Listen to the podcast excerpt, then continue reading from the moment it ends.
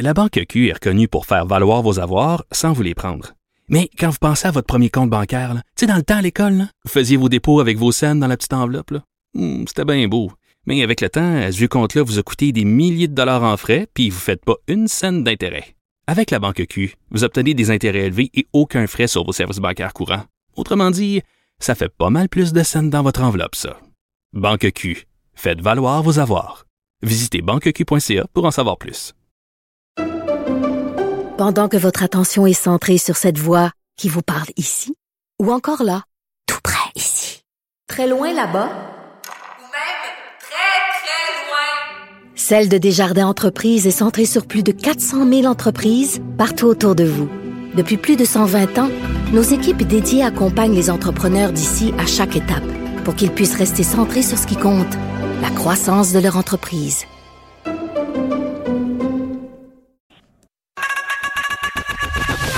Geneviève Peterson.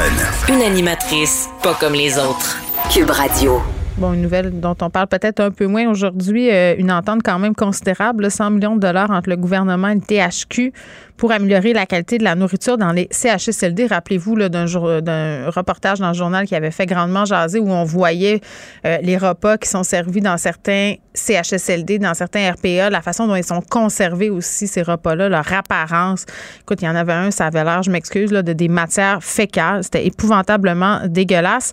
Et là, bon, euh, je comprends qu'au niveau du gouvernement, on veut agir, mais est-ce qu'on est en train de faire les bonnes choses? On va se poser la question avec Karine Gravel, qui est nutritionniste. Elle a écrit aussi un livre que j'aime beaucoup, de la culture des diètes à l'alimentation intuitive. Karine, salut. Allô Geneviève. Bon, est-ce que tu l'avais vu, ce reportage-là en question où on voyait, euh, disons-le, des assiettes euh, pures à goûtantes? Ben oui, c'est vrai que c'est pur à goûtant. Hein? Ça nous donne pas envie euh, d'être en CHSLD, disons. Oui, mais mm. qu'est-ce que tu en avais pensé plus précisément de parce que c'était l'apparence, mais c'était aussi la façon dont c'était conservé. C'était, c'était, oui. ouais. Ben, c'est certain que euh, pour, pour toutes les personnes, pas seulement les personnes en CHSLD, c'est important les différents plaisirs alimentaires mhm. et d'autant plus si on est hospitalisé parce que c'est parfois un des seuls plaisirs qu'on a de manger. Euh, surtout en CHSLD, on est là de long, d'une longue d'une longue durée, donc c'est là qu'on habite. Et si on est là, c'est qu'on a aussi perdu certaines capacités, donc c'est vraiment important, oui, au niveau des différents nutriments, mm. euh, de, de, de, combler nos besoins, mais aussi, aussi euh, au niveau du plaisir. Donc, ben c'est sûr, c'est une clientèle qui est vulnérable, mais si on, veut euh, que ce soit favorable à la santé, ben il faut manger euh, suffisamment en quantité puis en qualité. Mm. Si ça a l'apparence de, de, de, ce qu'on a vu, de matière fécale, comme tu mentionnais tantôt, ben si on mange pas parce que c'est pas bon, ça va pas nous mm. aider à retrouver mm. la santé non plus. Oui, puis Karine, moi, ça m'avait choqué dans le sens où tu dis, OK, tu sais, à l'hôpital, on le sait, la bouffe, c'est pas un 5 étoiles, là, mais tu es là temporairement, mm-hmm. bien souvent. Exactement. Ce monde-là, mm-hmm. tu l'as dit, il reste longtemps. Souvent, ils sont en fin de vie. Et là, c'est ce qu'ils mm. mangent au quotidien jusqu'à la fin de leur jour. Oui. Euh, puis, tu sais, quand je réfléchis à ça, moi, je me dis, on n'a pas à être puni parce qu'on vieillit, parce qu'on perd des capacités. C'est vraiment, c'est honteux, hein? Mm. Ben, écoute, puis moi, je me rappelle, euh, pour faire une tranche de vie, là, ma grand-mère qui est décédée aujourd'hui, euh, elle a terminé sa vie dans un CHSLD et elle était dénutrie dans le sens où elle allait pas manger, elle trouvait ça dégueulasse et ma mère puis ma tante allaient porter des ensures qu'elle gardait dans un petit frigidaire dans sa chambre pour pas qu'elle perde trop de poids. Mais ça, c'est ma grand-mère, elle est pas toute seule à avoir fait ça. Oui, ben c'est ça, c'est l'idée, c'est de, combler au moins nos besoins, que ce soit suffisamment appétissant pour au moins qu'on se nourrisse. C'est même plus que ça, hein, l'alimentation. C'est quand on parle de, plaisir alimentaire, les aliments, euh, ils ont aussi une valeur euh, culturelle, une valeur affective. Donc, je veux dire, on est loin de ça. Là. Oui, on est loin de ça, mais là, euh, bon, je comprends qu'au gouvernement, on est en train de se mettre en mode solution.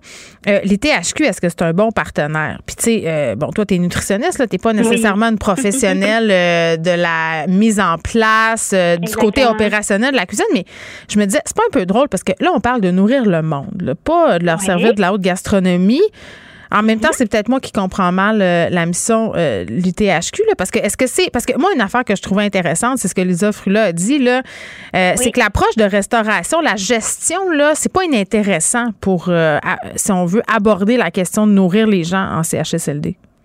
Ben oui, clairement, c'est euh, ça peut être adapté tout à fait pour des, des institutions, puis justement satisfaire ben, que ce soit un minimum appétissant et que ça convienne bien aux personnes. C'est sûr que mm.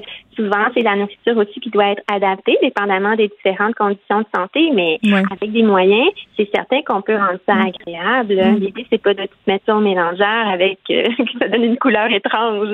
Donc on est capable quand, bien évidemment, quand on a les ressources aussi, mm. de faire ce qui ressemble à des repas, là. Ça, c'est certain. Ben, ben c'est ça, parce que, bon, tu l'as dit, la présentation, ça a l'air superficiel, mais ça l'est pas. Euh, parce que mm. manger, c'est pas juste pour l'apport nutritionnel. Puis moi, Karine, c'est ça que je déplore un peu quand on parle des CHSLD, des hôpitaux. On dit, ah, mais c'est de la bouffe de soins, là. Je veux dire, plusieurs patients qui ont des conditions euh, particulière. Explique-nous euh, l'importance de tout ça. Explique-nous, dans le fond, qu'est-ce qu'il y a au-delà de l'apport nutritionnel dans se nourrir, dans manger? Oui, ben tu sais, oui, il y a le besoin physiologique, ça c'est certain, mais toute la dimension des plaisirs, qu'est-ce que ça nous apporte? Parce que manger, c'est pas, euh, c'est un besoin de base, mais on peut ressentir de la satisfaction aussi des aliments qu'on va manger. C'est souvent, tu sais, c'est relié même à des souvenirs. On peut penser euh, si on est plus âgé. Euh, mm. moi, quand j'aime, j'aime beaucoup ça discuter avec des personnes plus âgées des, des préférences alimentaires, c'est ça remonte souvent à l'enfance, donc il y a une grande dimension affective aussi dans tout ça. Donc, l'idée, c'est pas juste de manger des protéines, puis des glucides, puis des lipides, puis des vitamines. Là. Mm c'est plus que ça. Puis, tu sais, comme tu mentionnais tantôt, ben non, l'idée, c'est pas que ce soit un 5 étoiles. Même à la maison, nous autres, c'est pas toujours un 5 étoiles. Oh non. Oh non. Ben, je sais pas, j'ai comme déduit ça, là, mais. non, mais c'est parce qu'on n'a pas ce temps-là. Il y a des professionnels dont c'est le métier de faire euh, ce ben type de repas-là. Moi, je suis une mère. Je nourris mes enfants. Je veux que ça soit bon puis simple. Puis, puis des fois, tu sais, on, des fois, on se force un petit peu plus, on a un peu plus de temps, puis ça, c'est normal. Mais tu sais, l'idée, euh, tu sais, ben non, on vise pas que ce soit un 5 étoiles dans les CHSLD non plus, c'est pas ça, mais je pense qu'il y a beaucoup de place à l'amélioration, tu sais, de trouver au moins euh, une façon de fournir des repas qui vont être appétissants puis qu'on va avoir envie de manger parce que quand on est dénutri, ben on a d'autres problèmes de santé mm. là qui euh, qui apparaissent et puis là ben notre situation s'empire aussi. Mm.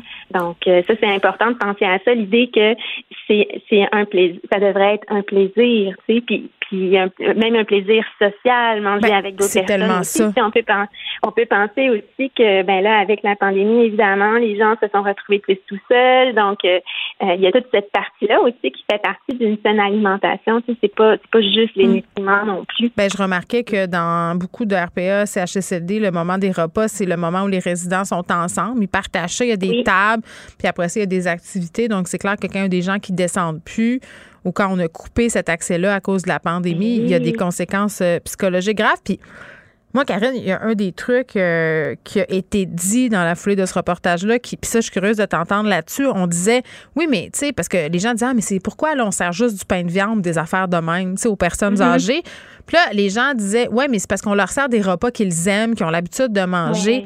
Mais me semble, en tout cas, puis c'est toi la nutritionniste, c'est toi qui es sur le terrain, qui mm-hmm. parle au monde. Il me semble qu'il n'y a pas une période de la vie où tu arrêtes d'avoir envie de découvrir des affaires. Je veux dire, tout le monde ne veut mm-hmm. pas manger du pâté au saumon toute sa vie. Je veux dire, c'est bon, mais il y a d'autres choses. mais je pense que ça dépend aussi des personnes. Hein. Il y a des personnes qui aiment découvrir, mais oui, il y, a, il y a aussi un côté des fois où on aime bien manger euh, des aliments à lesquels on est habitué. Donc, je pense que ça c'est variable, ça dépend mm. des personnes, mais ce serait même intéressant de les consulter aussi, de pas imposer les repas. Tout ça, sais, normalement, c'est quelque chose, je, je peux pas me prononcer, là, mais qui, qui devrait être fait ou qui c'est prévu aussi, là, euh, de voir comment on peut euh, euh, servir des repas euh, qui sont familiers, que les personnes aiment et mm. aussi ben, peut-être intégrer tranquillement d'autres choses aussi. Là. Mm. Euh, mais ça, c'est important. Tu sais, on peut pas arriver avec une alimentation complètement différente de ce que les gens aiment ou sont habitués parce que à ce moment-là, peut-être qu'ils vont pas plus manger non plus.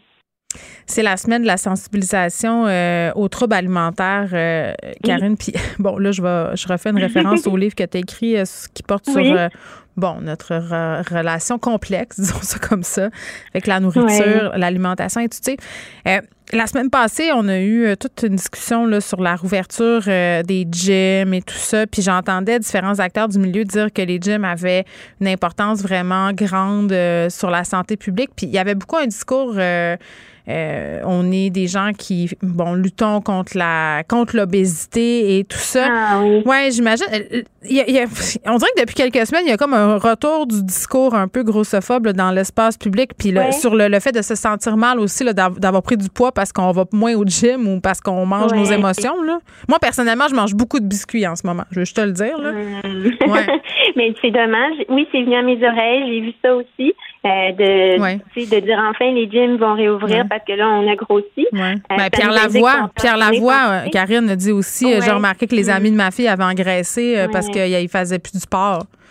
Ouais, mais tu sais, ben, l'idée, tu sais, c'est d'avoir envie de retourner s'entraîner parce que ça fait du bien à la santé, la santé physique, la santé mentale. Tu sais, de voir ça comme ça. Et j'espère qu'on a fait autre chose en attendant, là, parce que ça fait longtemps que c'est fermé.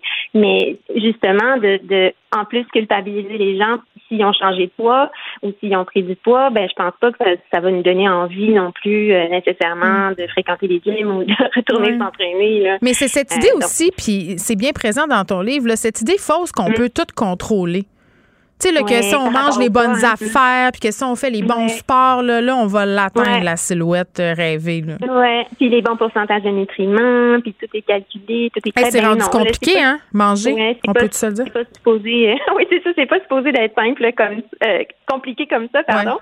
Euh, ouais, mais l'idée c'est aussi d'aller avec nos besoins, avec nos préférences, puis ça devrait être plus simple que ça, effectivement. C'est dommage. Mm. Mais je comprends pas comment, pourquoi on n'est pas capable de se sortir de ça. Puis pourquoi, alors, tu sais, Karine, pour de vrai, moi, je sais tout ça, là. Je veux dire, Oui. je lis des livres là-dessus. Je regarde des comptes Instagram, genre, qui parlent de tout Mhm. ça, puis qui disent, hey, arrêtez de vous sentir mal, puis si, puis ça, c'est normal, puis mangez donc ce que Oui. vous voulez. Puis même encore à ça, quand j'entends ce type d'affaires-là ou quand je vois certaines images, ça me joue dans la tête pareil. Mais oui, c'est sûr, on peut pas se détacher de ça, hein. c'est, certain. Hein. On vit pas en dessous d'une roche, puis euh, ça nous revient toujours en pleine face. Mm. Je pense que l'idée aussi, c'est d'être sensibilisé à tout ça. Ça, ça aide parce qu'on s'en rend compte. Là. Ça, Oui. c'est une chose. Au lieu de, de d'avaler tout ça, puis de dire oh mon Dieu, oui, j'ai pris du poids, là, je suis, je suis automatiquement, je suis en mauvaise santé, puis euh, voir l'entraînement comme une corvée ou la nourriture comme euh, un paquet de règles alimentaires. Donc, on veut pas ça. Puis je pense qu'on devrait arrêter de confondre le poids et la santé. C'est deux choses qui sont différentes. Si effectivement on pris du poids, bon, on n'est pas obligé de le mentionner euh, ou de Est-ce qu'on est obligé de le perdre? Ben non plus. Tu sais, je pense que c'est à chaque personne de voir ben s'il y a des habitudes qui se sont euh, qui ont qui se sont modifiées euh, avec le temps, puis Ouais. voir comment on se sent dans notre corps. Donc c'est pas à quelqu'un d'autre de décider euh, qu'est-ce qui doit se passer avec notre poids. Là.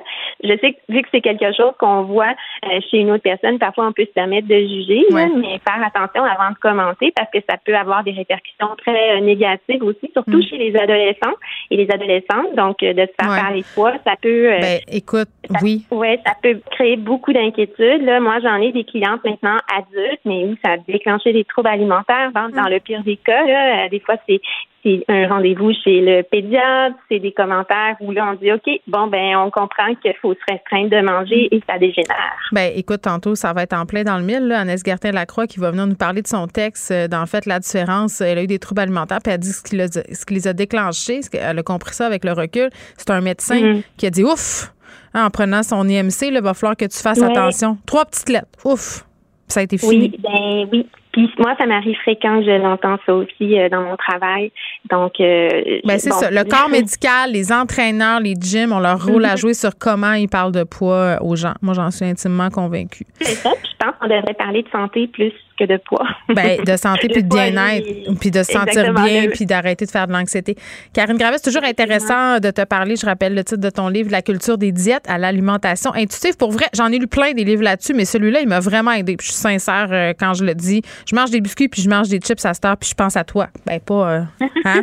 Je pense que tu es correct de le faire. OK. Ben oui, ben oui. Bye fait, bye. On déguster puis. Merci Exactement. Bonne journée.